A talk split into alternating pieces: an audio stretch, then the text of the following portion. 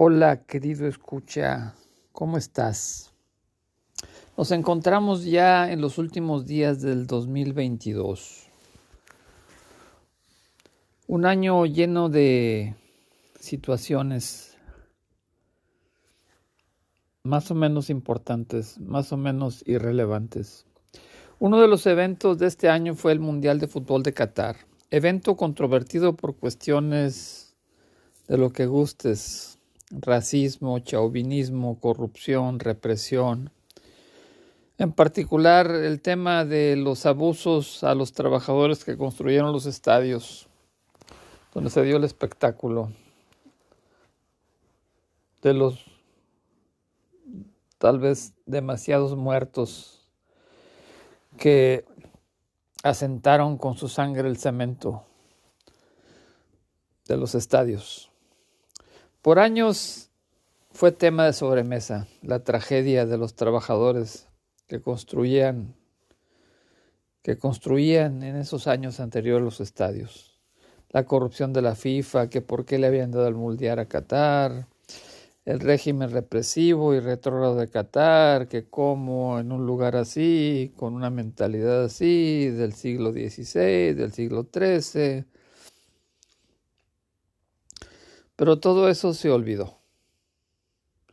Cuando ya se estaba llegando la fecha, se pretendió que todos estos temas controversiales fueron una desagradable pero imprevista sorpresa. Algo que no se había previsto, pero que de repente estaba ahí. Y salió el tema de las de las actitudes heroicas que boicotear el mundial, que ponerse un brazalete de colores, de arco iris, que taparse la boca. Y mucha gente llena de dignidad, que iban a boicotear el, el mundial. Pero tan pronto como comenzó a rodar el balón, este pues todo el mundo viendo el mundial, comentando que la soberbia de los argentinos, que la corrupción de Televisa. Todo lo que importaban eran los chauvinismos nacionales y dependiendo del caso, celebrar victorias o recoger agravios. Como diría el buen Debord, es en doute notre temps préfère l'image à la chose, la copie à l'original, la representación a la réalité, l'apparence à l'être. En la sesión del episodio de hoy, compañero, te contaré algunas anécdotas personales, algunas observaciones acerca de el fútbol como el deporte del mundo que nos une en el deporte.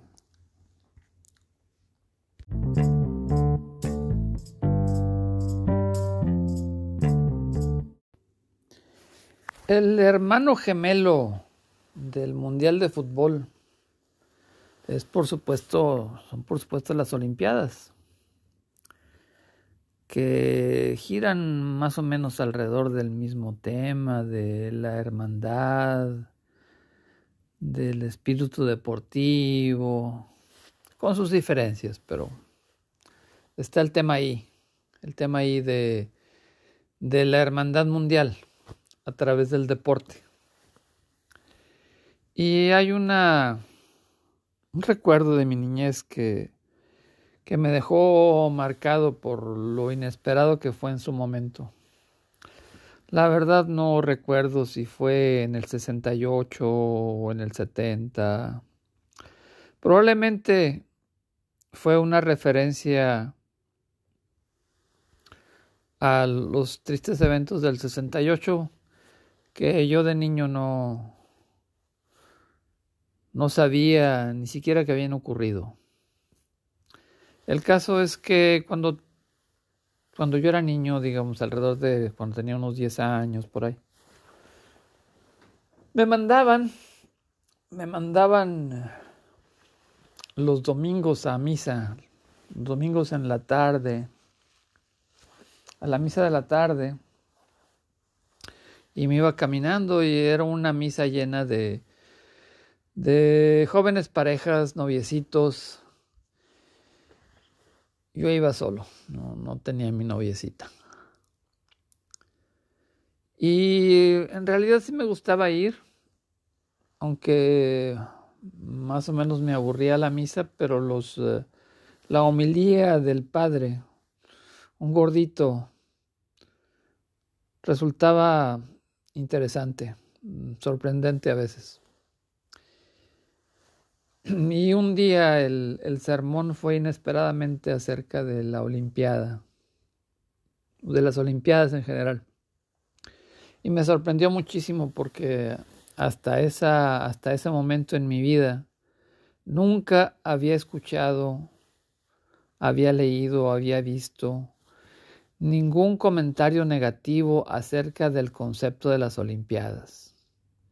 Me habían vendido que inclusive en la antigüedad, cuando los griegos eran unos bárbaros, que cada cuatro años suspendían para como hermanos ir a hacer ejercicio juntos.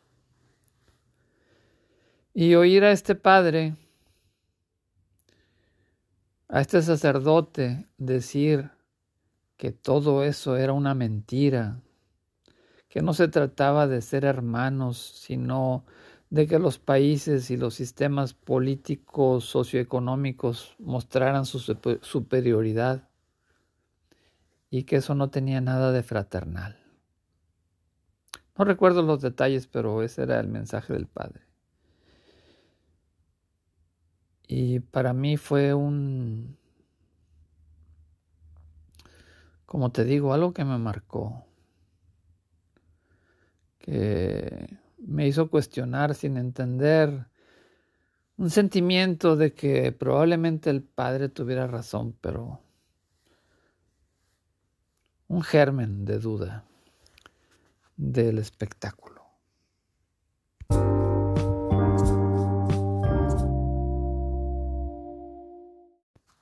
En 1986 en el Mundial de 1986 me tocó a mí en lo personal estar presente en la ciudad de Monterrey en el partido Alemania-México. Un partido en el que el árbitro, creo que colombiano, no dio por bueno un perfecto gol que le hubiera dado la victoria a México. Y el partido se fue a tiempos extras en el tremendo calor de Monterrey. Los alemanes eran físicamente superiores a los mexicanos pero el equipo mexicano dio la gran pelea contra uno de los equipos más fuertes en la tradición futbolística del mundo. partido en tiempo reglamentario terminó 0-0. Este, con un gol ah, que no se concedió, que era un gol válido, que fue al final del juego, que le hubiera dado la victoria a México. Estos fueron a tiempos extras. Los tiempos extras también terminaron en cero. Este.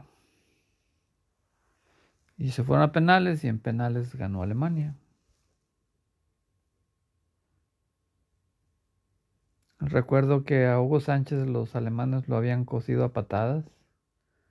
Había estado corriendo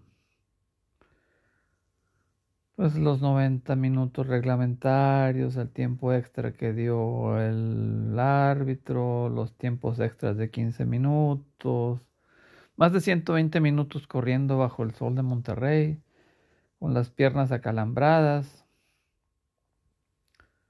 Total que este perdieron en, en penales. Y lo que recuerdo es que la gente que estaba a mi lado empezó a insultar a los jugadores de la selección. Pinches enanos verdes, les decían.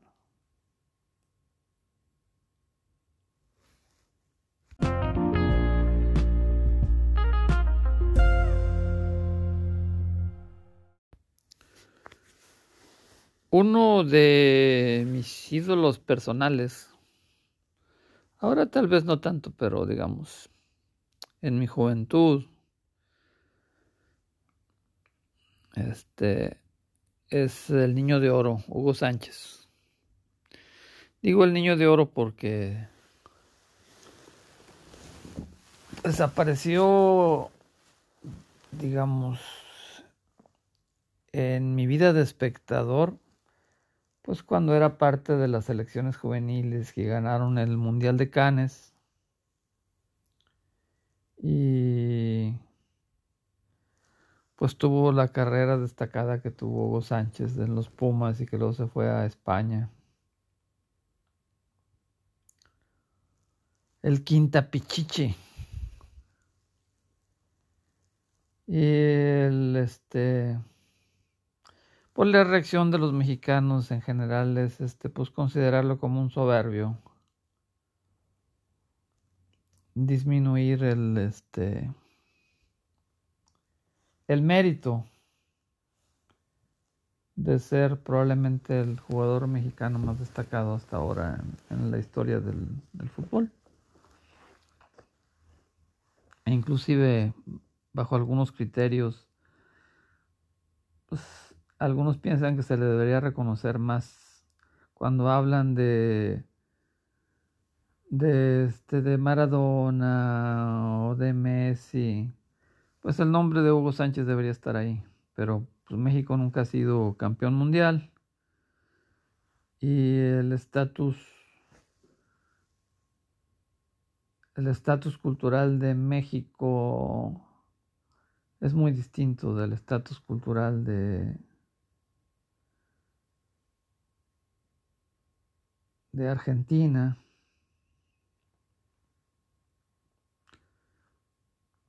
A pesar de que bajo ciertas normas pues, México es más país que Argentina. Y una cosa que yo no sabía, tal vez la había escuchado, pero realmente no, no me había calado tanto hasta ahora en el 2022 que se reviven estos temas del fútbol mundial es que cuando Hugo Sánchez llega al Atlético de Madrid, la afición del Atlético de Madrid estaba indignadísima por la contratación de Hugo Sánchez. Y le escupían, le tiraban cosas, le gritaban desde las gradas, y me refiero a la afición del Atlético de Madrid, no a, a los a los hinchas de los, de los equipos contrarios, no, no, la afición del Atlético de Madrid le gritaban, indio, vete a casa. Y en los periódicos publicaban artículos con títulos como el equipo necesita jugadores de fútbol, no mariachis. Y Hugo Sánchez eh, estuvo a punto de regresarse sin que realmente le dieran oportunidad de jugar. O sea, no es que no diera el kilo, no lo, mm, tenían en la banca, no lo dejaban jugar. Y poco a poco lo tuvieron que ir incluyendo porque eh, lo metían cinco minutos al final del juego y metía gol. Y después eh, pues se fue al, Real Madrid y, la historia del Quinta Pichichi.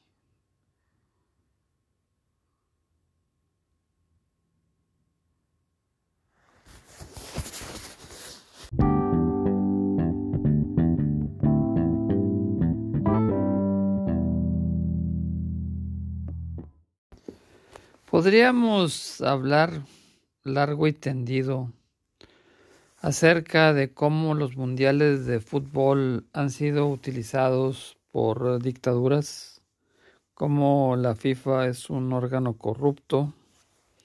Podríamos mencionar temas de la Italia fascista de Mussolini o la Argentina fascista de Videla o el Chile fascista de Pinochet como que hay un tema ahí del fascismo, ¿verdad? De En el caso de Chile, por ejemplo, un estado, un estadio que era un campo de concentración, un centro de tortura, literalmente manchado de sangre, donde de un día para otro se desalojan a los prisioneros para que se juegue un partido entre la selección de Chile y la selección de Rusia, que la selección de Rusia se niega a jugar por negarse a jugar en un campo de concentración. Dependiendo de cómo veas las cosas, a lo mejor te parezca hipócrita, pero bueno. O en el caso de Argentina, que liberaron a los presos de la guerra sucia para que vieran cómo la gente celebraba en las calles mientras ellos sufrían torturas y olvido.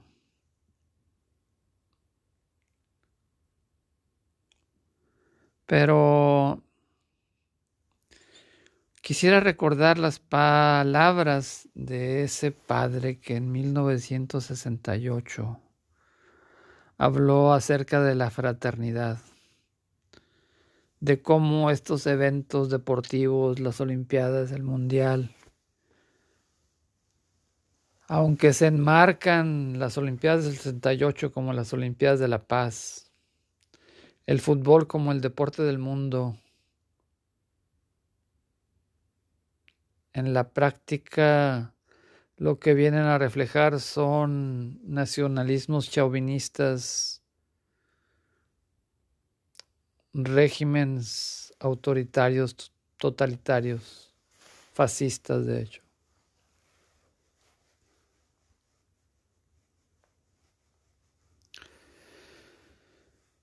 Pero estamos en un momento de crisis, compañero, compañeros, hermanos. Tenemos que trascender todo ese tipo de situaciones que aunque nos aunque son atractivas, estar en el delirio del grito, del viva, del gol, al final del día somos todos hermanos que venimos que venimos de África todos. Hace no tanto tiempo.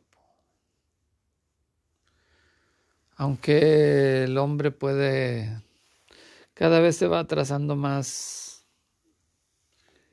en las penumbras de la historia de la prehistoria. Pero la historia solamente tiene unos 20.000 años.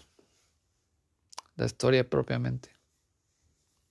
Y en cualquier caso, no hay ninguna duda que todos llevamos la misma sangre. Algunos nos vemos distintos, distinto color de piel, la morfología de los ojos, cosas así. Pero somos lo mismo. Recuerden lo que siempre les digo, compañeros, el amor es sabio. No se dejen engañar. Es muy difícil, hagan un esfuerzo.